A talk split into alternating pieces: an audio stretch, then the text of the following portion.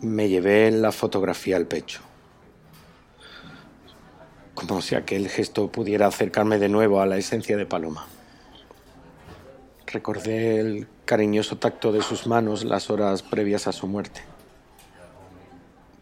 Cómo me daba cerveza para que me desinhibiera y cómo bailó conmigo hasta que casi amaneció. Su sonrisa, sus ganas de vivir, su despreocupación. Todo regresó a mí como un torbellino de emociones incontrolable con tanta fuerza que no pude evitar que se me humedecieran los ojos. Había evitado evocar su imagen durante dos años, como si el solo hecho de tenerla en mente tuviera la capacidad de partirme en pedazos. Lloré. Aún, aún me cuesta hablar de ella sin romperme sigo castigándome por haber sido tan desconsiderado con ella, por haber permitido que mis celos impidieran que, que viera su bondad y su alegría, centrándome solo en, en su descaro. No sé cuánto tiempo estuve allí, de pie, sosteniendo la Polaroid junto al corazón, dejando que mi cuerpo expresase lo que tanto tiempo había retenido en mi interior. Observé de nuevo la imagen. Cientos de preguntas invadieron mi mente como una temible plaga. Estaba claro que Paloma conocía a los dos chicos asesinados. Pero, ¿dónde los había conocido? ¿Quién los presentó? ¿Eran amigos o simplemente conocidos? ¿Eran ellos su habitual compañía durante sus salidas nocturnas? Y la más importante, ¿Sabía Paloma que existían los mitos? ¿Le habían confiado los dos muchachos su secreto? ¿Y si lo sabía? ¿Se relacionaba con otros o solo con ellos? Se me pasó por la cabeza creer que, de haber sabido yo también la verdad, tal vez podría haberla salvado. Es una tontería. ¿Qué podía haber hecho yo? Pero estuve mucho tiempo martirizándome con esa idea. Al notar que tardaba más tiempo de lo normal, Ciro subió a la primera planta. Me encontró con los ojos entornados, las lágrimas corriendo libremente por mis mejillas y las manos apretadas contra el pecho.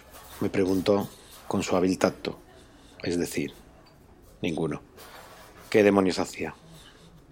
Le miré y, sin decir nada, le mostré la foto. Él la cogió sin cuidado y la examinó durante un momento. Luego me la devolvió. Confirmó lo que yo me imaginaba que los dos chicos eran más que amigos. Con su acostumbrada indiferencia se encogió de hombros, insistiendo en que a él no le importaba. Yo seguía sin poder articular palabra, pero hice un esfuerzo. La voz se me quebró como un fino cristal aplastado por el peso de la pena. Esa es mi hermana. Se la señalé con el dedo. Él entrecerró los ojos, supongo que para enfocar mejor. Y después de estudiarla, me hizo varias preguntas seguidas, ninguna que no me hubiese hecho yo antes en mi cabeza. Me limité a encogerme de hombros. No tenía respuestas, pero supe de inmediato que no me quedaría sin conocer la verdad. Las muertes de los chicos y la de mi hermana estaban conectadas. Aún no sabía de qué manera, pero me prometí que lo averiguaría, aunque fuese lo último que hiciera.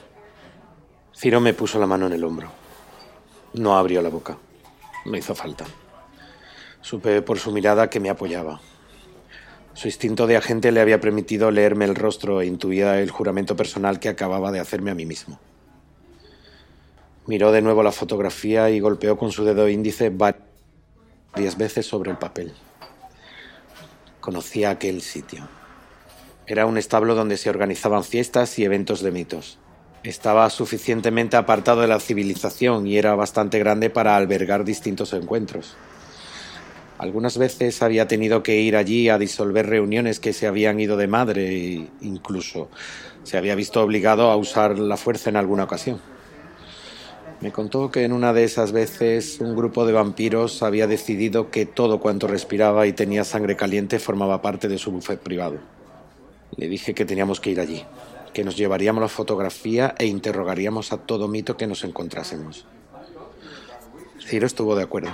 Pensé que protestaría, que diría que era un callejón sin salida, pero se mostró colaborador. Se lo agradecí con un leve movimiento de cabeza. Por el camino, mi compañero me informó al respecto de los dueños del establo. Eran una familia de orcos. A diferencia de lo que cree la gente, los orcos suelen ser bastante pacíficos. Estos llevan una vida de campo, criando animales y trabajando la tierra. Gracias a que sus establos estaban alejados de miradas indiscretas, lo alquilaban por metros para reuniones de mitos, con lo que ganaban dinero extra y favores de algunos de ellos, que siempre venía bien. El lugar era enorme, mayor de lo que me había imaginado. Tenía la forma de varias cabañas unidas en hilera y con un trazado cuadriculado al estilo de los campamentos romanos clásicos. La construcción era de madera y estaba repleta de, de balas de pajas, utensilios y animales. Había caballos, cerdos, vacas, ovejas y otros tantos más. Ciro tenía razón. Aquello parecía una granja normal, cuya vivienda principal se encontraba apartada, como lo alto de una pequeña colina.